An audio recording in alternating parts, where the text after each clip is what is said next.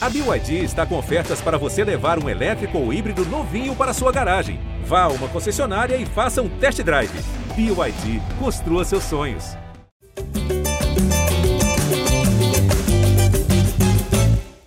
Alô, você ligado no GE Flamengo, podcast dedicado a todo torcedor rubro-negro. Eu sou Jorge Natan. Estamos aqui para falar de mais um tropeço do Flamengo no Campeonato Brasileiro, mais uma oportunidade de se aproximar do Galo, que até aconteceu, mas a distância poderia ter ficado ainda mais curta. O Flamengo empatou em 0 a 0 com o Cuiabá, joguinho sem sal, joguinho sem gols, na mesma na mesmo cenário da maldição das oito e meia de domingo. O Flamengo já havia perdido para o Grêmio da última vez que jogou nesse horário tão enfadonho. Estou aqui hoje com Arthur Mullenberg e Caê Mota. Hoje eu vou começar com o Arthur, porque o Arthur, eu sei também que ele odeia esse horário de 8 e meia, esse horário que tudo conspira para que o Flamengo não some três pontos, não é, Arthur? Bom dia, Jorge. Bom dia, Caê. Galera que está escutando, realmente, cara, 8 e meia não é um horário com um bom histórico para o Flamengo, né? Principalmente porque eu acho que o Flamengo é a principal atração do Campeonato Brasileiro. Quando ele não está no horário nobre, você já está falando que tem alguma coisa mal planejada. Em segundo lugar, o Flamengo, cara, sempre que joga nesse horário, não consegue alcançar seus objetivos. Isso tem acontecido ao longo da história. Jogo de manhã não funciona, jogo de noite não funciona. A gente tem que jogar no horário nobre. Cinco da tarde, esse é o grande horário, porque o domingo fica todo desorganizado. Acho que o torcedor gosta de ter os seus hábitos mais consolidados, jogar na hora certa, é a hora do churrasco, tudo gira em torno do jogo do Flamengo. Uma, o Nego faz isso, bagunça tudo, e o resultado está aí. O resultado que a gente não esperava, o Flamengo poderia ter chegado mais perto ontem do líder provisório, mas está tranquilo, vamos continuar assim. Se isso acontecer daqui em todos os jogos, a gente empatar, a gente vai ser campeão desse negócio de novo. Caio Mota, segunda vez em poucas rodadas em que o Flamengo vê o Galo tropeçar pouco antes de entrar em campo e não consegue diminuir tanto a diferença. Da outra vez o Galo havia empatado, o Flamengo foi derrotado e agora o Galo empata, é, perde seu jogo mais cedo e o Flamengo só consegue empatar aí com o Cuiabá jogando no Maracanã.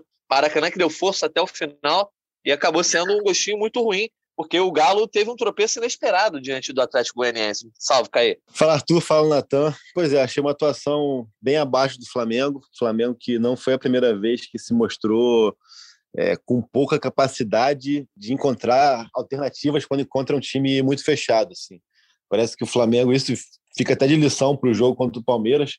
Parece que o Flamengo, quando encontra um time muito retrancado, ele precisa fazer o gol nos primeiros 15, 20 minutos, como até fez, a gente vai falar mais para frente do gol anulado do Michael. Mas é, se ele não fizer esse gol nos primeiros 15, 20 minutos, o jogo começa a ficar arrastado e muito mais a feição do adversário. Foi isso. Assim. Ontem foi um jogo, foi um jogo onde nos primeiros 15 minutos, 20, parecia que seria uma vitória tranquila, porque o time começou muito bem, com volume, com intensidade, marcando alto. O Cuiabá não conseguia respirar. Mas à medida que o gol não saía, o placar não mexia efetivamente, é, passou a ficar mais a feição do Cuiabá. O Cuiabá perdeu aquele susto inicial é, se ajustou, como a gente fala lá em Londres, com o nosso Mourinho, na época do Chelsea, colocou o ônibus na frente da área, realmente povoou ali. Não era nem um time que buscava aquela bola de contra-ataque, abria mão do contra-ataque para não ter que desarrumar lá atrás. Ficou muito claro que era isso que o Cuiabá queria. E a direito do Cuiabá, não pode querer que um time como o Cuiabá, que tem um orçamento 325 vezes menor que o Flamengo, investimento, tradição 1 milhão e 700 vezes pior que o Flamengo. Não dá para exigir que ele venha aqui e se abra, seria até falta de inteligência. Então, o Flamengo não soube buscar alternativas. Acho que o Renato é, teve uma escolha equivocada ou ruim. Equivocado, não vou dizer que é, é direito dele, né? mas é, acho que não faria a mesma escolha na escalação. É, voltaria já com o Andrés de segundo volante. O Andrés, depois, quando no meio do segundo tempo, ele passa a ser segundo volante ele participa muito mais do jogo. Além disso, quando você bota Andrés e Ribeiro quase que por dentro, Ribeiro vindo na diagonal de fora para dentro, você facilita o, o que o Cuiabá queria, que era povoar aquilo ali. Se você começa com Kennedy ou com Vitinho, mas acho que mais com Kennedy nessa característica, como foi no segundo tempo, você abre o campo que é o que, quando, que é o que você tem que fazer quando pega grandes retrancas, enfim. Acho que foi uma atuação muito ruim. E é, não é coroada, né? O que seria o, o oposto de coroada, né? Sei lá, é, condenada com, uma, com o final ali, com o Gustavo Henrique de atacante. É, tal qual o Cuca, a gente sabe o que ele quer fazer. Não é uma coisa que, ah, que loucura, mas é uma coisa que um time de futebol em 2021 não pode precisar mais. Cara. O Flamengo não pode precisar, aos 40 do segundo tempo, de um jogo contra o Cuiabá, em que poderia encurtar a distância para o líder, não pode precisar jogar a bola na área. E aí, esse jogar a bola na área pode ser com o Gustavo Henrique, com o Vitor Gabriel, com o Gabriel, com o Pedro, com o Júnior Baiano, como era antigamente. Não pode, porque você não pode, não pode precisar apelar para chuveirinho para vencer um jogo de futebol hoje em dia. Não pode ficar refém disso. Pois é, a galera tá na, na bronca com o Renato Gaúcho, tá irritada com diversos jogadores que entraram em campo ontem. O Flamengo teve esse jogo que chegou perto de, de construir uma vitória como vinha construído, né? Gols logo no começo, pressão, ah, dá aquele abafa no início, consegue abrir o resultado e depois o jogo se encaminha todo para ele por conta justamente que o adversário tem que sair. Enfim, é uma estratégia inteligente e que o Flamengo vinha conseguindo fazer. Dessa vez, apesar dos retornos de, Gabri, eh, de Gabigol e Everton Ribeiro, não deu certo. O Flamengo teve um gol anulado no começo do jogo, ali, menos de cinco minutos, com o Michael. E aí eu já vou matar logo essa parte de arbitragem, que é uma parte que vocês sabem que eu não, nem gosto tanto de discutir, mas a torcida adora ouvir e todo mundo tem que dar a sua opinião, porque foi um lance polêmico, né, Caio? O gol do Michel, que é anulado ali é, por um detalhe, também tem a questão da orientação, se deveria ou não deveria ter sido anulado, enfim, isso, o, o que a gente pode dizer, com certeza, é que esse gol teria mudado o jogo. Sem dúvida, sim. Agora, e é um gol que é o seguinte, cara, sendo bem, tentando também dar a minha, opinião, o que eu penso sobre isso bem rapidamente, assim. Se esse gol acontece duas semanas atrás, não ia ter nenhuma gritaria, porque a gente ia todo mundo concordar que estaria impedido. Só que esse gol saiu uma semana depois, ou duas depois do gol do Mbappé. E aí que foi que, onde criou-se esse senso comum da mudança da regra. Então, assim, é, tendo em vista o gol do Mbappé, toda a discussão que foi, que foi tida e tudo que ficou esclarecido de que quando o, ataque, quando o zagueiro quer jogar, independentemente da posição do atacante, é, isso deixa o atacante habilitado, então foi um gol legal. É simples isso, assim. Acho que não tem nem muito o que discutir. Então foi um gol legal e foi um gol mal anulado. Se você me perguntar se eu acho que faz sentido isso, eu acho que não faz sentido. A gente aprendeu ao longo dos últimos anos, última década, de que quando é, o movimento do defensor tem interferência pela posição de impedimento do atacante, ele acaba interferindo e é considerado impedimento. A gente aprendeu isso por muito tempo.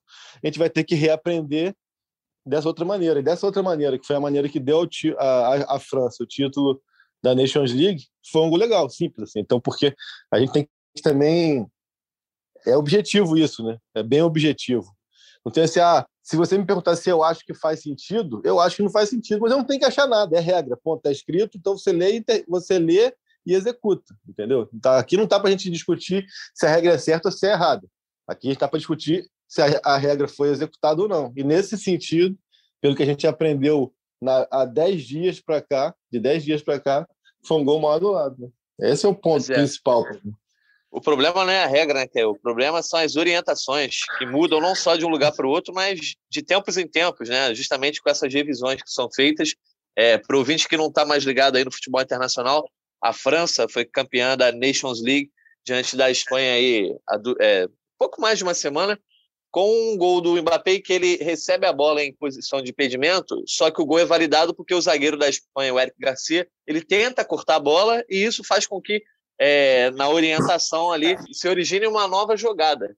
E aí, por conta disso, o gol foi validado e isso causou um escândalo na Europa. A UEFA disse que vai pedir a mudança da, regra, da regra e da orientação para a FIFA e para a International Board. Enfim, e aí esse Eu gol que, do Michael acontece justamente à, luz desse lance, né, Caio? Não, e esse caso, assim, a gente está tá pegando esse lance do, da Espanha e França como, como referência, é, mas vale lembrar que é um lance onde o Imperiur ele faz o movimento de buscar a bola muito mais inteiro e ele chega ele chega sim, a ter a bola sim. sob seu domínio, né? Assim, então nesse sentido assim a gente está usando como comparativo, mas o torcedor que pegar para ver os dois lances o lance de ontem ele é até é muito mais fácil do árbitro tomar uma decisão, muito mais, fácil, muito mais fácil do árbitro entender o que aconteceu. Não foi uma bola em que o Imperial foi cortar, tipo a do Eric Garcia, onde foi cortar e espirrou na ponta da chuteira e sobrou para o Mbappé. Não, o Imperial ele, ele faz o movimento e ele consegue ficar inteiro na bola. Assim, né? É isso, é muito mal comparando. É como se é aquele lance que a gente viu até pouco tempo na Championship, eu acho, que é que o goleiro vai, o goleiro fica ali de bobeira com a bola, fica de bobeira com a bola, vai sair, joga no chão, o cara vem por trás e rouba. Então ali esse cara tá impedido, não tá? Então, é, é, claro que foi muito mais rápida a jogada, mas o Imperial ele chega até a bola sob seu domínio, é, com certa com certo controle ali diante do cenário ali. Tanto que dá tempo dele e o Paulão hesitarem, né? É uma bola que ele domina ali, ele faz o corte meio que dominando. O Paulão fica sem saber se vai na bola ou não. Ele também fica, ele tem a bola para ele e o Matheusinho chega por trás. Então, assim, é, a luz da regra é até mais fácil o árbitro entender e se explicar, né? Mas não foi o que aconteceu. Pois é. Ô, Arthur, se você quiser comentar esse lance também, você pode ficar à vontade para falar de arbitragem, mas eu quero começar a falar do Michel, porque assim, o Michel teve uma boa atuação, teve muitos erros também. Só que o que não. Vamos falar de arbitragem, eu queria só. Desculpa, cara, sem querer te interromper, mas sem te, te interromper. Relaxa. Não, porque se o Arthur não quiser falar de, de, de arbitragem, eu queria só dar uma última ponderação aqui, né? É, é, o tanto que é palhaçada, e aí isso tem vindo mais até do lado do Atlético do que do Flamengo ultimamente. Essa questão de prejudicou um, prejudicou o outro. A gente teve é, uma rodada ontem que ficou claro assim que não tem essa predisposição em determinar o título para A ou para B. Eu achei o pênalti não marcado para o Atlético grosseiro, achei que era muito fácil de ser marcado, é, achei que foi pênalti. Assim como eu achei também no meio de semana é, que o, o, Atlético teve três pênaltis a seu favor e dois foram marcados, um não foi marcado. É, e ontem também o Flamengo teve ali é, um lance de um gol que mudaria completamente a rodada é, e até fácil de ser validado. Então, assim, eles erram para todo mundo, entendeu? E aí a questão não é reclamar ou não reclamar, acho que tem que cada um busca o seu direito. O que me incomoda na reclamação é insinuar que está tendo benefício para A, para B ou para C. O Rodrigo Caetano ontem mesmo, que eu adoro, é, trabalhei com ele, tenho uma boa relação com ele, e mas ele tem às vezes comportamentos que para mim não fazem sentido, assim, cara. Ele chegou ontem ali para é, após o jogo do Atlético e fez insinuações que eu acho que para o futebol brasileiro profissional em 2021, final de 2021, isso não deve ser mais, não deve existir mais, entendeu? E outra coisa que também é bom ponderar, assim, cara, chega a ser absurdo algum clube achar que a CBF vai beneficiar o Flamengo, que é o clube que mais cai na porrada com ela todo dia, toda hora, todo segundo, toda semana, todo minuto, entendeu? Então, assim, são coisas que, pô, cara, um, dois times de tão alto nível, um campeonato que mesmo com seus com sua baguncinha e com sua várzea, consegue ainda ser atrativo. A gente viu ontem no Maracanã é, a festa da torcida do, do Flamengo é, com o tropeço do Galo, depois a vaia que não ganhou, o Atlético também, os caras devem ter ficado felizes com o tropeço. Então, todos esse, esses ingredientes assim que ainda dão um tom interessante para o campeonato, e pô, vai ficar nesse discurso de que ah, tá favorecendo A, tá favorecendo B, é, quer me prejudicar, pô, cara, pô, eu acho muito over, cara, muito over, assim. E, e se é que a gente pode tirar algo positivo disso, dentro da ruindade da arbitragem, é isso, cara, eles são ruins, cara, eles vão errar para todo mundo, toda rodada. Ontem a arbitragem tirou um ponto do Atlético e dois do Flamengo. Se a gente pensar que poderia ser empate para o Atlético e, no caso, o Flamengo ganhar o jogo. Então é isso. Pois é, eu é, sou, sou, totalmente contra qualquer teoria da conspiração, sou todo, todo tipo, dentro e fora do futebol, então, eu nem dou muita audiência para essas coisas, não. Inclusive, é só você parar e fazer, justamente olhar o sentido que não tem nisso, né, da CBF querer dar título para o Flamengo. Enfim, é, já rolou esse papo também no, na temporada passada, no ano passado. Eu acho que é, o, o, futebol, quando caminha para esse lado, você deixa de analisar tanta coisa legal. Mas o Arthur Mullenberg adora esse assunto porque ele tem tido. É, é, embates com os torcedores do Galo nas redes sociais, né, Arthur? Aproveita e comenta não só o lance aí do Michel, mas também toda essa situação do Galo reclamando, e também teve dirigente do Flamengo aí é, usando as redes sociais para dar uma provocada e fazer acusações, etc. Cara, eu acho o seguinte: primeira coisa, acho que é bonito, acho que é folclórico, faz parte do, do ambiente do futebol você reclamar da arbitragem. mas a nível de zoação. Quando passa a ser uma iniciativa da diretoria, quando passa a ser uma reclamação a sério, eu já acho que é mico. Não gosto de ver o Flamengo fazendo isso. Acho que o papel que o Atlético está fazendo é ridículo. Isso é, são esse tipo de atitude que o afasta dos títulos há 50 anos. A gente não estou aqui pegando no pé, estou só fazendo, lembrando as pessoas que o Atlético tem esse hábito de reclamar da arbitragem, de ser todos contra ele. É, essa, essa narrativa está meio gasta, né? E acho que fica feio para o tamanho do Flamengo entrar na mesma onda. Que é, acho que o gol foi mal anulado, porque, para mim, a jogada estava dominada pelo back dos caras. A partir do momento que ele domina a bola, é outro lance. Então não tem mais impedimento de ninguém.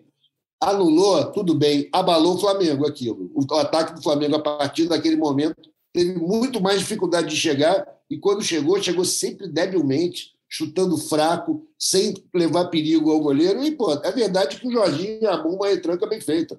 E o Flamengo, infelizmente, não soube se livrar, não soube como contornar essa armação que o Jorginho fez. A arbitragem, cara, no Brasil, ela é ruim porque ela não tem critério. Mas, cara, a falta de critério é algo que acontece em todos os campos do conhecimento do Brasil, não é só no futebol, não é só na arbitragem. O que se apita no Rio não é o mesmo que se apita em Pernambuco, ou no Rio Grande do Sul, ou no Mato Grosso. As coisas mudam de acordo com quem está jogando, quem está apitando. O juiz de ontem não era muito bom, a gente já sabe que ele é complicado, como o juiz do Atlético, do jogo do Atlético Mineiro também era ruim. Agora, o cara, juiz ontem extravagante, né, cara? Pô, também um, um juiz, pô, um cara novo também, meio que meio que over assim nos movimentos, né, as reações assim, é né? Errado. Além da né, interpretação, esse negócio da arbitragem no Brasil é muito complicada, né, cara? Muito, muito além da interpretação, o personagem era um personagem meio que nada a ver, assim, tipo, pô, o gestual não era claro, era parecia que estava ali meio que parecia que era o cara que estava de saco cheio de estar tá ali, aí tudo ele estava sem paciência também, tudo. Pô, cara, é isso, cara. E aí chega um dia como hoje, é, é, fundamental que se faça como a Comembol, porque a gente chegou ao ponto de ter a Comembol como referência positiva, e a Comembol realmente está tá melhorando. A Comembol, no dia seguinte dos jogos de, de Sul-Americana, Libertadores e eliminatórias, divulga todo o áudio da, do VAR, cara. Todos os lances que foram analisados, eles mandam com vídeo, na verdade, nem só o áudio, eles mandam ali é, pelo YouTube do canal deles é, tudo que aconteceu.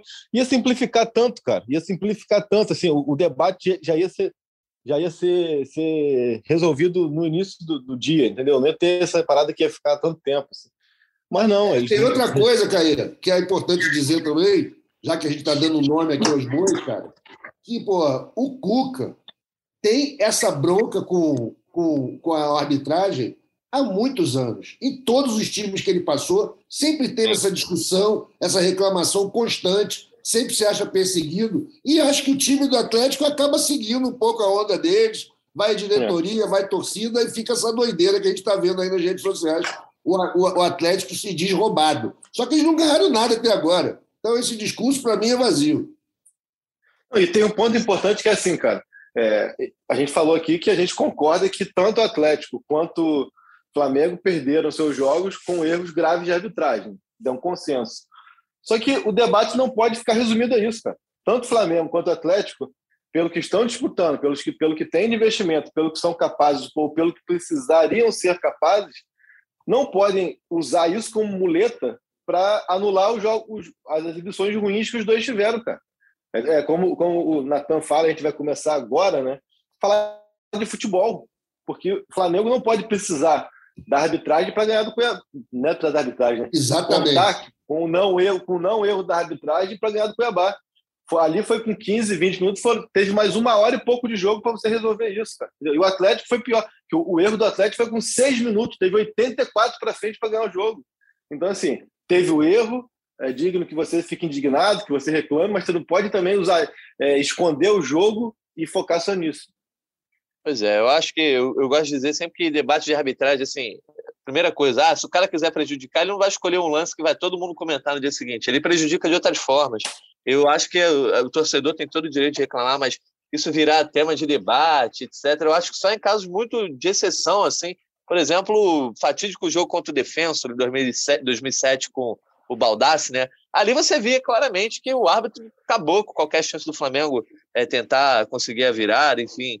Mas isso deixa para outra hora, porque a gente tem bastante coisa para falar desse jogo, porque o Flamengo teve uma atuação ruim. O próprio Michel, que fez aí esse gol, que gerou todo esse debate, é, acabou sendo a grande válvula de escape do Flamengo. É, errou bastante, errou bastante, mas era o único que produzia, era o único que conseguia quebrar uma linha, deixar para trás um, dois marcadores e esclarecer uma jogada ali diante desse terror do Cuiabá do Jorginho, que não perde fora de casa não sei quanto tempo, acho quatro meses, sei lá.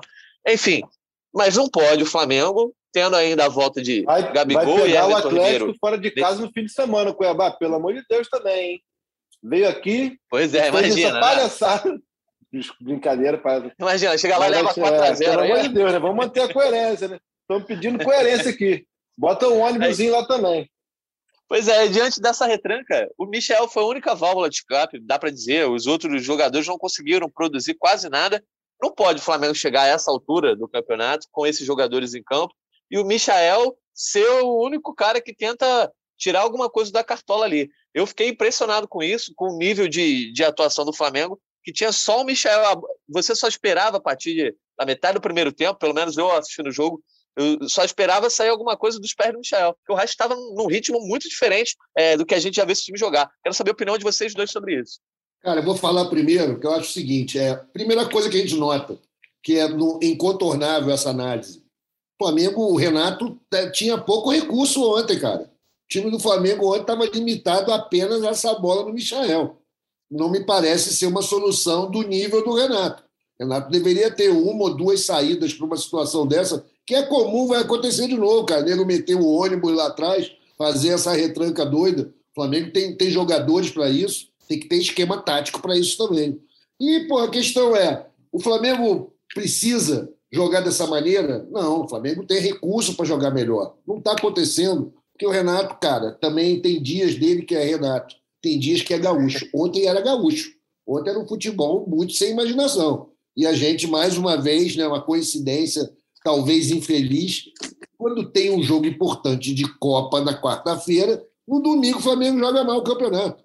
Já aconteceu três vezes no Brasileiro, está acontecendo de novo. Espero que pelo menos o resultado na quarta-feira seja como foi antes, que a gente tenha uma grande atuação e resolva já esse mata-mata, essa semifinal. Mas isso está acontecendo demais. O Renato precisa mostrar um pouco mais de, de recurso. Né? Ele é um técnico de ponta, num time de ponta, que não pode ficar encaixotado pelo Jorginho, botando 11 maluco atrás. Isso que eu acho como torcedor. Vai lá, Kaique. O, quero que você fale, fale não só sobre isso, mas como também jogadores que você, na teoria, esperaria que pudessem fazer diferença, é, não fizeram. Inclusive o Gabigol assim, teve, eu acho, uma das piores atuações dele com a camisa do Flamengo. Assim. Tanto que ele sai quando ele é substituído pelo Vitor Gabriel, ele nem fala nada. Eu acho que a torcida também nem reclama, porque estava complicado ontem o Gabigol. Achei que foi um jogo onde faltou ao Renato mesmo encontrar alternativas, assim, não, não só alternativas de, de criação de jogadas e tudo mais, e indicar caminhos, mas também de rearrumar o time é, ao longo da partida. Assim. A gente viu um Flamengo que até começou bem, como a gente falou aqui, é muito mais pela, pelo comportamento do que pela organização, é, que ficou realmente muito refém do Michael. O Michael é, conseguiu até clarear muitas jogadas, mas acabava ou tomando a decisão errada, ou cruzava na área e não encontrava ninguém. Alguns chutes tortos, assim. E o Mateuzinho também, que deu opção pela direita ali. Achei que o Mateuzinho fez um bom jogo. É, quando a, a, bola ainda ca, caía por ali, ele, ele foi uma opção interessante. Mas, de modo geral, achei um Flamengo com muitos jogadores fora do jogo. Assim. Achei o Everton Ribeiro totalmente fora do jogo. Achei o Gabriel muito mal. Gabriel saindo da área mais do que o comum. assim Ele já tem, por característica, nos últimos tempos sair da área, só que ontem tinha hora que ele estava é, quase que lá colado no arão, assim, tipo, estava tentando dar uns, uns lançamentos a la Gerson, tudo mais, mas assim, aí ele conseguia até é, criar alguma coisa, só que quem tinha que estar na área para finalizar era ele, então e ele não estava lá, então assim, faltou um pouco isso. E a questão do Andrés, para mim, também fez muita diferença, assim, cara. Achei que o Renato não fez uma escolha legal ao você manter o Andreas como meia, assim, né? É, ele montou o meio-campo dele é, até ficou difícil para mim, pelo menos no estádio, entender o que, era aquele posicionamento, porque teoricamente era um, um, um 4-4-2 bem, bem clássico, assim, mas muitas vezes o Thiago Maia até saía mais, então, assim, parecia que o Thiago Maia tinha um pouco mais de liberdade para encostar também, é, mas ficou assim, o meio-campo não funcionou. E eu achei que quando ele coloca o Kennedy, mesmo com o Kennedy entrando sem fazer nada, assim, só o simples fato do Andrés voltar para volante ali e pegar a bola de frente melhorou bastante a performance individual dele e ajudou um pouco com que essa pressão fosse um pouco mais organizada né, da metade do, do segundo tempo para frente. Assim, achei que o Andrés ficou muito fora do jogo, jogando de costas, com a saída do Gabriel no primeiro tempo, principalmente a saída da área. Muitas vezes era o André, o Andrés que ficava dentro da área ali, encaixotado entre os zagueiros. Então, assim, aí que ele não vai funcionar mesmo.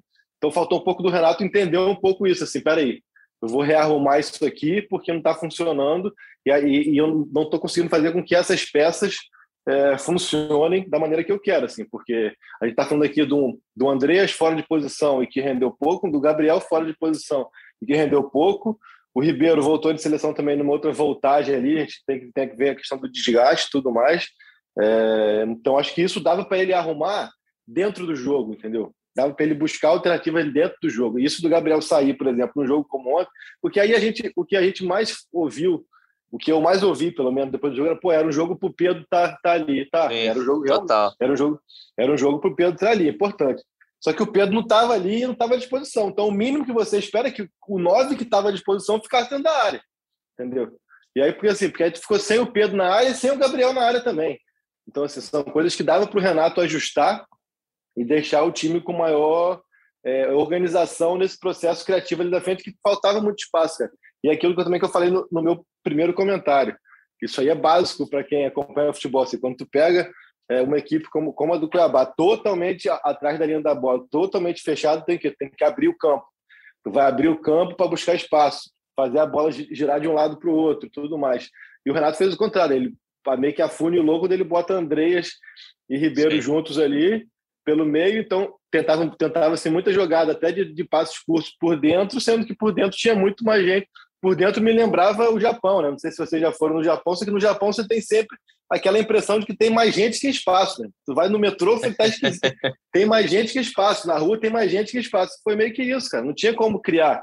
Então, acho que o Renato é, deveria, é, não só alternativas no sentido de, de criatividade ali, né, de jogada, trabalhar e tudo mais, mas so, acho que só de potencializar mais cada jogador com alteração de posicionamento já seria é, um caminho. Assim. E ele não conseguiu. E aí no segundo tempo ele bota, pô, assim, é difícil a gente falar aqui, né? Mas o Vitor Gabriel já é profissional há, no mínimo pois quatro é. anos, né? desde 2019. Não é culpa do moleque, assim. O moleque foi lá pro, foi lá pro Braga, ficou no Braga um ano e pouco, praticamente só, só jogou no Braga B. E aí ele volta para cá, assim, é aquilo, assim, é, é, a opção que tem, aí você bota no banco, mas quando você bota no banco, você tem que jogar, entendeu? E o Renato, assim, não foi uma coisa de surpresa, cara. Pelo que ele mesmo falou, o Gabriel, o Gabigol, foi dúvida até o finalzinho ali, porque estava com, com caganeira. Se, se não puder, o Marcos foi, o Marcos foi bota, Eu não sei se pode.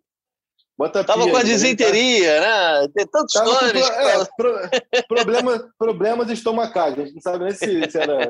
Enfim. Ou seja, cara, ele tinha que ter essa alternativa, assim, cara. E com todo respeito ao Vitor Gabriel aqui, sincero, de boa, assim.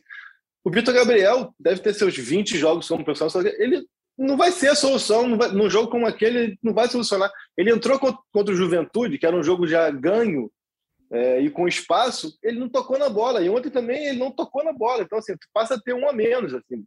Então, assim, é. dá para buscar, dá para buscar alguma alternativa, cara. Tu pega o Kennedy, sei lá, que é mais forte, fala que joga na área. na área. Ou então, eu acho que se ele faz esse movimento que ele fez do Gustavo Henrique, faltando dois minutos, se ele faz naquele momento, ia ser bizarro do mesmo jeito, mas faria mais sentido que aí ia ter mais tempo para a bola chegar na área, ia ter, ele não tiraria o Michael, porque é o seguinte, o que mais me chamou... Quando ele chama o, o Gustavo Henrique aos 40 e blau, você já sabe que ele vai botar o cara de, de atacante. Assim, não precisa vir esperar o Gustavo Henrique entrar. Ele não ia entrar aos 40 e tanto de zagueiro naquele, naquele jogo.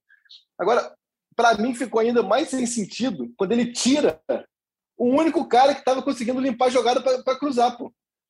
Porque se, se ele deixa o Michael, o Michael pelo, pelo menos ia buscar alguns cruzamentos do fundo. Quando ele tira o Michael, a bola ficou só aquela bola balão vindo da intermediária, do Felipe Luiz, ou do Andrés, ou aquela bola. Aí era totalmente pró-zagueiro, cara. Por mais que o Gustavo Henrique fosse zagueiro, mas ele estava centroavante. Né? Então, assim, eu acho que o Renato pecou bastante nesse sentido, assim, de, pois é, de o, o...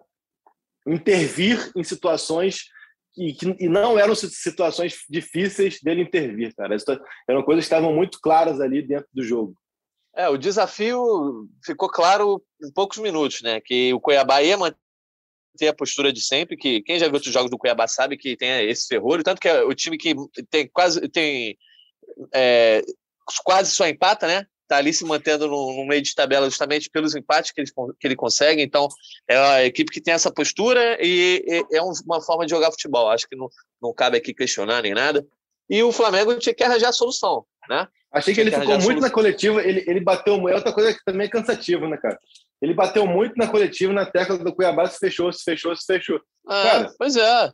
é Imagina o Klopp, o Klopp vai jogar lá hum. contra, sei lá, contra o Watford e vai reclamar que o Watford ficou fechado. É, é do jogo. O Flamengo, o Flamengo sabe que vai enfrentar adversários assim. E beleza, teve o mérito, o mérito absurdo, okay, do, do Cuiabá, que, assim, não só tiveram essa estratégia, como a executaram de maneira magistral, assim, eu acho que foi muito, muito boa a atuação do Cuiabá, só que aí você analisa a atuação do Flamengo, além da, da questão dos jogadores, você também vê o técnico justamente errando nessa leitura, né? Ou, ou ele leu errado, primeiro escalou errado, depois ele leu errado e não conseguiu nem mesmo orientar. Ele, o Renato que tem muito isso, né? Ah, ó, não, nessa hora não gira para cá não, gira para lá. E você não viu o Flamengo conseguir achar essas soluções. E tem uma coisa que assim, é, é, o Cuiabá merece todos os elogios, não é vergonha nenhuma você, nenhuma você vir enfrentar esse Flamengo, então, com a qualidade que tem, se fechar e se fechar bem. É, é uma coisa que eu até coloquei na análise. Tu tem que estar com um nível de concentração altíssimo, cara. Porque um erro, um erro que tu tiver ali, você cochilar, que foi uma linha de impedimento. O que rolou com o Pereu, seja na linha de impedimento, seja no, no, no movimento técnico, seja na, você acompanhar, acompanhar, isso já, já contamina a tua atuação. Então, assim, agora, o fato do, do Cuiabá merecer elogio não exime o Flamengo das críticas, cara, entendeu? São duas coisas diferentes. Pois é, o, o Arthur, não pode o. Você falou aí sobre o Renato, não pode o Renato terminar o jogo daquela forma, e aí a gente chega a um fatídico momento desse jogo em que o Gustavo Henrique, para mim, já não faz sentido o Gustavo não ter jogado ao lado do Léo Pereira, porque eu sei que o Renato quer dar moral para Bruno Viana, etc., mas para mim o Gustavo Henrique dos três ali é o melhor. Né? Então, para mim, não tinha, tinha que ser, inclusive, o reserva imediato ali do Davi, mas tem a questão de posicionamento, etc. E aí o Gustavo Henrique é, entra em campo ali na reta final, justamente porque o Vitor Gabriel entrou no lugar do Gabigol e não deu presença nenhuma de área ali também, até porque não tem tanto tamanho para isso. E na ausência do Pedro, que fez muita falta, isso aí eu acho que é consenso, aí o Renato bota o, o, Gustavo Henrique num recurso como se estivesse precisando de um gol para se classificar, né, no mata-mata. É, é recurso válido? É, mas estranha muito, né? Esse um dos melhores elencos do Brasil, na hora que está desperdiçando dois pontos dentro de casa, é, recorre ao Gustavo Henrique para fazer aquele pirulito, né? Fazer aquela referência na área e o cara não tem cacuete nenhum. É, né? isso foi, pegou mal pro Renato, né, cara? Porque é um recurso da idade da pedra. A gente ninguém mais cai nisso, todo mundo já ficou meio. Assim, Cara, falta, falta um pouco de repertório ao Renato. Isso é óbvio. Não adianta a gente tentar esconder o sol com a peneira. Só que ele não precisava passar esse recibo, né? Como ontem. Aquele negócio, aquela substituição foi muito desesperada, né? E a gente não ia resolver um jogo daqueles nos últimos dois minutos, né? Teve 90 minutos para resolver, cara. E não soube mexer o time legal, não soube orientar para como vencer uma, uma retranca bem feita. E isso acontece. Vai, outros times jogam assim, o Palmeiras joga muito parecido com isso. Então é bom que o Flamengo pegue essa partida de ontem pelo seu prejuízo total e use como uma referência para como encontrar soluções quando o nego fizer essa, esse ferrolho doido. Como é que a gente vai Exato. trabalhar? Tudo bem, Exato. nossos jogadores mais brilhantes ontem não estavam num dia especial. Foi um dia ruim do Gabigol, foi um dia apagado do Everton Ribeiro. A gente sempre sente a falta da Rascaeta e o meio-campo ficou muito confuso mesmo com, com o, o, o Andreas e o Thiago Maia não se entenderam ontem, talvez por causa do Ribeiro ali no meio, não sei o que, que houve, não funcionou. Então a gente estava muito encaixotado. O cara ter essa saída, esse, esse recurso do desespero no final, não pegou bem para a imagem dele, não ajudou o Flamengo em nada, mas acho que deu um alerta para todos nós de que algo precisa ser melhor pensado. A gente tem jogos importantes aí, talvez num jogo de de, de Copa, uma coisa dessa até possa fazer mais sentido. Mas num jogo como ontem, a diferença de, de elenco que a gente tinha, pegou mal. Ficou ruim para o Renato. Pois é, já ficou claro, né, não só no Flamengo dos últimos anos, mas nesse Flamengo do Renato Gaúcho, que o Flamengo na trocação, ele vai levar melhor. É que nem aquela luta de MMA, né? O cara sabe se tem que lutar em pé ou se tem que lutar no chão, porque é, sabe onde é mais dominante. Então, já ficou claro que a estratégia de se fechar contra o Flamengo, desde que bem executada, ela traz dificuldades para o Flamengo, principalmente se acontece essa questão do, do time suportar os primeiros 10 minutos ali, quando o Flamengo vai para cima. O Cuiabá executou muito bem e executou um ferrolho. Como o Caê chegou a comentar, eles nem queriam a bola, nem tentavam fazer nada na área, no máximo uma bola parada. Eu queria saber de vocês o seguinte: Arthur, você é um cara que ia bem na escola, você fazia muito simulado? Mais ou menos, não era muito bom, não, cara, mas eu, era, eu também não gostava muito de fazer simulado, não, porque geralmente era sábado. Mas tinha pois que ir. É. Né? O simulado é aquela coisa, né? Você se preparava para a prova, né? Uma prova importante, fazendo simulado, né? Eu quero saber justamente o que você comentou, Arthur, e também depois o Caê. Esse jogo, dá para dizer que é um simulado para o que o Flamengo vai enfrentar no dia 27 de novembro contra o Palmeiras, ou não chega a tanto? O Palmeiras, embora seja fechado, você acha que eles também vão dar aquelas espetadas, até porque tem um elenco de muito mais qualidade para tentar resolver na frente. O, o eu não era muito bom mesmo nesse negócio de simulado, não, mas eu acho que nesse caso o Flamengo não, não pode considerar o jogo contra o Cuiabá como um simulado da final do Libertadores, né? Tem uma diferença não só do elenco, mas de ambiente, de importância do jogo, de tensão dos jogadores. Não dá. Isso aí é uma retranca, é uma questão técnica, tática, é coisa de biblioteca. A gente, o jogo da Libertadores é outra dimensão. Não, não dá para comparar. O que o Flamengo precisa, talvez use como exemplo, é como você pode desencaixotar o time numa situação dessa, extrema, dos caras nem tentarem contra-ataque coisa que o Palmeiras não vai fazer. O Palmeiras tem jogador veloz, tem jogador capaz de fazer gol, é bem diferente do Cuiabá. Está ruim para o Flamengo nessa situação aí. Precisa melhorar essa leitura do jogo, Renato, precisa encontrar outras soluções. Os jogadores precisam estar em dias melhores também. Pois é, óbvio que não tem paralelo, né, Caê? Mas eu estou fazendo essa provocação porque eu, eu, eu enxergo um motivo de preocupação. É, diante de, de um time bem fechado, o Palmeiras sabe se fechar também, a falta de soluções que às vezes acontece. É óbvio que vai ter um elemento ali chamado Georgian de, é, de Arrascaeta, que muda muito, né? Ele poderia ontem, por exemplo, ter aberto o jogo, mas você acha que há motivo para preocupação do Flamengo nesses jogos aí mais decisivos em que o adversário pode se fechar? Cara, me preocupa mais o quanto que o Flamengo vai estar fechados assim, mas também sou como Arthur, acho que não dá para botar em perspectiva a final, porque primeiro que eu acho que o Palmeiras é, por mais que saiba se fechar, você conta aí pelo menos com três, de três a quatro jogadores com mais escapatória, assim, com mais é, predisposição a sair e a dar espaço. Pode botar o Rafael Veiga, um Rony, um Wesley, não sei como que ele vai montar o time dele no setor ofensivo, um Verón. Então, é um time que, que arma o time para se defender como estilingue para saída, né? o que não foi o Cuiabá ontem. O Cuiabá ontem é, se postou ali e ficou ali. E também vai ter um jogo, um jogo que, em condições normais, vai ter Bruno Henrique, vai ter Arrascaeta, vai ter mais alternativas e mais qualidade. Eu queria só é, é, complementar aqui a questão do Gustavo Henrique, que eu acabei falando no começo e tal. É, tem alguns pontos dessa escalação ali no final, assim. O principal ponto para mim, o que mais é, me passa negatividade é você deixar claro para o seu adversário que você vai passar os seus últimos 5, 6 minutos jogando bola na área de qualquer jeito. O próprio adversário ele já se preocupa para isso, ele, ele já se prepara para isso, ele já entende que ele precisa botar dois ali em cima do, do Gustavo Henrique, porque é, vai ser a única alternativa do Flamengo naquele fim de jogo. E outra coisa, ele entra aos 44 do segundo tempo, assim, então é, o tempo é muito curto. Até disse, se ele coloca o Gustavo Henrique de centroavante, quando ele bota o Vitor Gabriel, era menos pior. Era tão bizarro quanto, mas era menos pior. E um outro dado aqui que o espião estatístico trouxe para a gente é que foram 45 cruzamentos durante o jogo, 38 errados. Então, assim, teve tempo de sobra para você entender que é, essa é bola aérea, é.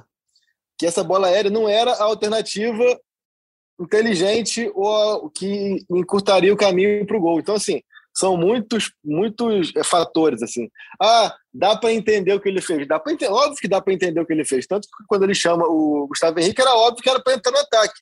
Dá para entender o que ele fez. Só que a mensagem é muito ruim e a prática também. A teoria e a prática são ruins, pô. Dá para entender o que ele fez, mas não faz sentido. Pois é.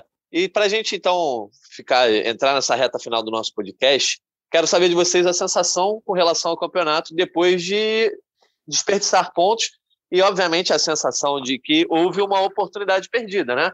O, o Galo perde pontos diante do Atlético Goianiense de virada pouco antes, e aí o Flamengo vai lá e não consegue vencer o Cuiabá em casa.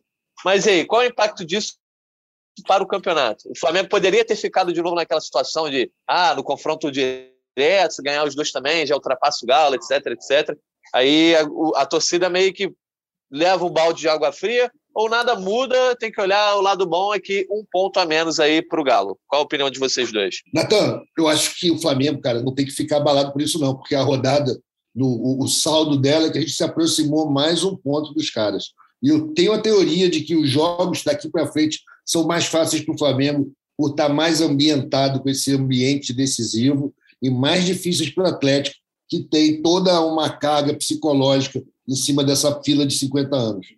Para nós, os jogos vão ser mais fáceis de ser resolvidos. Para eles, a carga vai ser maior, a gente tem que aproveitar isso. Acho que a nossa vantagem é essa. E é nisso que eu acredito. O Flamengo vai crescer agora, daqui para o final da competição. Enquanto eu acho que, ao mesmo tempo, o Atlético vai começar a decair. É, e o Caí, nesse cenário aí também, o Flamengo daqui a pouco começa a focar nos mata-matas. A gente vai falar do jogo da Copa do Brasil rapidamente daqui a pouco, mas e aí? Flamengo continua no, no mesmo ritmo? O Brasileirão não muda nada? É um ponto a menos, é isso?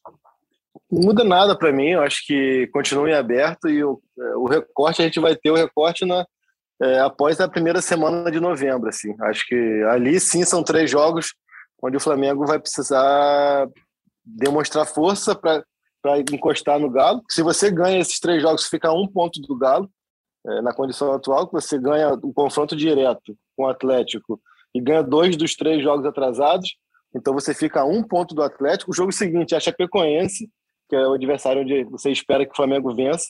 Então acho que essa sequência, assim, ali no dia, se eu não me engano, no dia 8 de novembro, depois do jogo da Chape, a gente vai gravar um podcast no dia 9 de novembro, aí a gente vai dizer, ó, realmente é melhor deixar para lá, foca na, nas Copas, ou não, o Flamengo chegou, encostou, tá cambiando o farol, tá buzinando, e aí sim, é, como o Arthur falou, acho que aí os 50 anos do Atlético passam a pesar muito. Então, acho que o jogo de ontem é, desanima, frustra, acho que muito mais pela, pelo contexto, né? Um adversário onde você nunca vai esperar perder ponto no Maracanã, logo depois do Atlético ter, ter tropeçado, uma atuação que não foi uma atuação boa. Eu até comentei que as vaias nesse cenário foram justas e fazem sentido, porque aí é, é, é, são vaias no sentido democrático de você manifestar sua insatisfação. Não vi como vaias agressivas ou de, de, de uma torcida que estivesse revoltada, foi apenas aquela vaia ali no apito final, que é uma manifestação mesmo de frustração pelo acontecido, mas está tudo dentro, dentro do, do, de uma não é normalidade, mas tudo dentro do aceitável. Acho que esse recorte do que o Flamengo precisa pensar como planejamento para o brasileiro, a gente vai ter no dia, no dia 8 de novembro, final da noite, que aí vai ter já passado o Fla-Flu, que é um clássico importantíssimo, tem que vencer, e o Flamengo tem a obrigação de fazer esse combo de 15 pontos. É difícil falar, ah, obrigação, mas para querer sonhar com o título, tem que fazer esse combo de 15 pontos, que é a Fluminense em casa, Atlético Mineiro em casa e depois Atlético Paranaense, Atlético Goianiense, jogos atrasados e Chapecoense. Então, assim, até, é fundamental. Até o dia 9 é. de novembro a gente vai saber é, se esse campeonato realmente vai ser equilibrado ou se o Atlético já vai largar de braçada. Então anotem aí na agenda, Caí Mota está avisando, dia 8 de novembro é o dia D para a torcida olhar para a tabela e saber se o Flamengo caminhará para ser octa, octa não, M é campeão brasileiro. E. O dia desse, se tudo der certo, né? Se perder para o Atlético, por exemplo. É, pode ser antes. Pode ser antes, exatamente. Mas também tem, tem os resultados do Galo aí, nunca se sabe. Para a gente fechar, então, eu gostaria de palpites para o jogo de quarta-feira. O Flamengo chega às semifinais da Copa do Brasil, diante do Atlético Paranaense, começa jogando fora. E aí o Renato Gaúcho, que adora uma Copa, né? Todo mundo volta os olhos para ah, o Renato e a Copa, o que, que ele vai fazer entre os dois jogos, como é que vai ser? Vai, o Flamengo vai, beleza, força total agora contra o Atlético Paranaense, constrói o resultado, como é que vai ser o jogo do Brasileirão entre esses dois, já que a volta na semana seguinte. Mas vamos olhar primeiro para esse primeiro jogo. Então aí, quero saber de vocês, qual o palpite para esse jogo contra o Atlético Paranaense? Quero palpite de placar, tá? Saber se vai ser um jogo duro, vocês acham que o Flamengo consegue resolver logo nesse primeiro jogo? Qual é a tua opinião, Arthur? Bom, opinião e desejo nem sempre são os mesmos, né, cara? O desejo era que o Flamengo jogasse como jogou as últimas partidas de mata-mata na Libertadores e Copa do Brasil, resolvendo o jogo fora, vindo para o Maracanã só para festejar. Não acho que isso vai acontecer dessa vez, porque acho que o Atlético Paranaense está se preparando muito para esse jogo, vai fazer um jogo duro, vai vender caríssimo a derrota. Mas confio no, no potencial do time do Flamengo. Acho que, numa boa, dá para fazer 2 a 0 neles lá e voltar para cá para o Maracanã para resolver meio na festividade. Boa, 2 a 0 palpite bom aí para um joguinho de ida, né, o Arthur? O Caê, qual é a tua opinião? Eu acho que o Arthur ponderou bem até com uma voz de torcedor. Eu vou buscar um equilíbrio também na voz do especialista, assim. Acho que é um jogo onde o Flamengo tem capacidade, sim, como time, e já demonstrou isso em confrontos recentes contra o Atlético Paranaense, é, de que dá para voltar de Curitiba com uma vantagem, é, não seria nenhum absurdo. Só que isso não pode se tornar obrigação. É, não pode é, criar aquele cenário de que, por exemplo, empatar lá, é, poxa, cara, tropeço, resultado ruim, porque assim, a gente tem que entender o que é o Atlético Paranaense. É um time extremamente copeiro, campeão da Copa do Brasil e da Sul-Americana nos últimos anos, semifinalista da Copa do Brasil novamente e finalista da, da Sul-Americana. Um time que sabe jogar esse tipo de competição, vai estar com torcida, 50% do estádio, poupou quase todo o time titular contra o Fluminense no domingo. Então, assim, tem todos esses fatores que, que indicam um jogo é, equilibrado, um jogo difícil, um jogo duro, mas que o Flamengo, ao contrário de outros anos, onde ia para para baixada, até sem perspectiva, até temeroso. Acho que o Flamengo tem total condição de fazer uma partida equilibrada, consistente e voltar com um bom resultado, é, com uma vitória. Vou apostar um 2 a 1 aí. Mas é deixar esse cenário, assim, porque parece que a gente está numa realidade onde qualquer jogo que o Flamengo não vença parece que é ruim. Acho que a gente é bom dar esse, um pouco desse choque de realidade. É um cenário muito complicado, é um jogo que tem tudo para ser um jogo até um jogaço assim de futebol como competitividade, jogo competitivo, jogo pegado, jogo de Copa mesmo.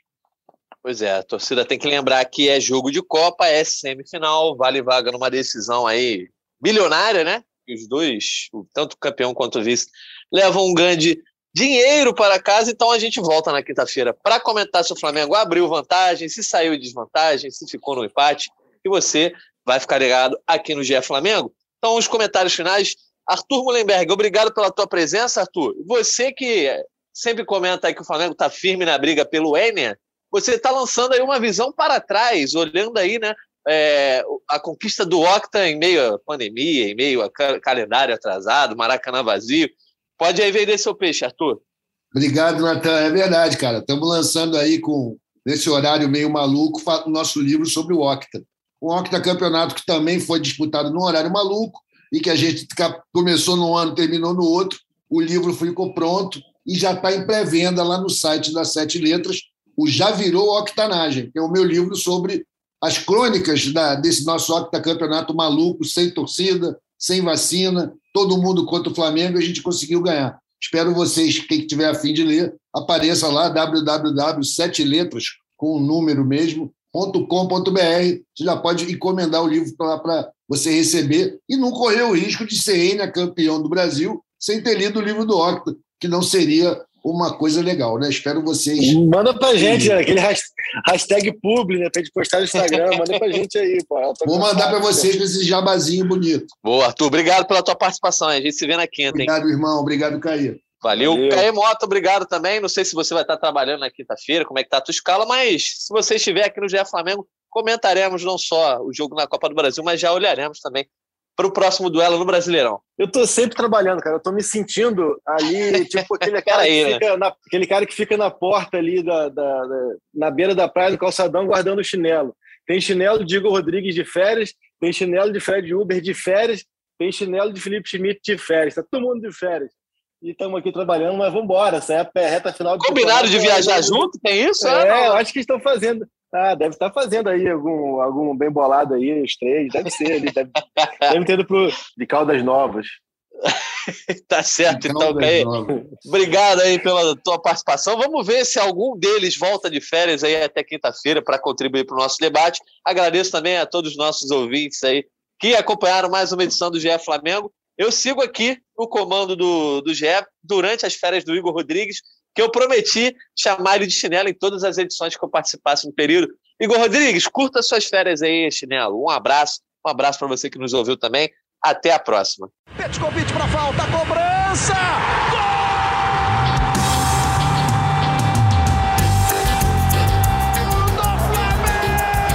Do rubro-negro, da nação, Flamengo.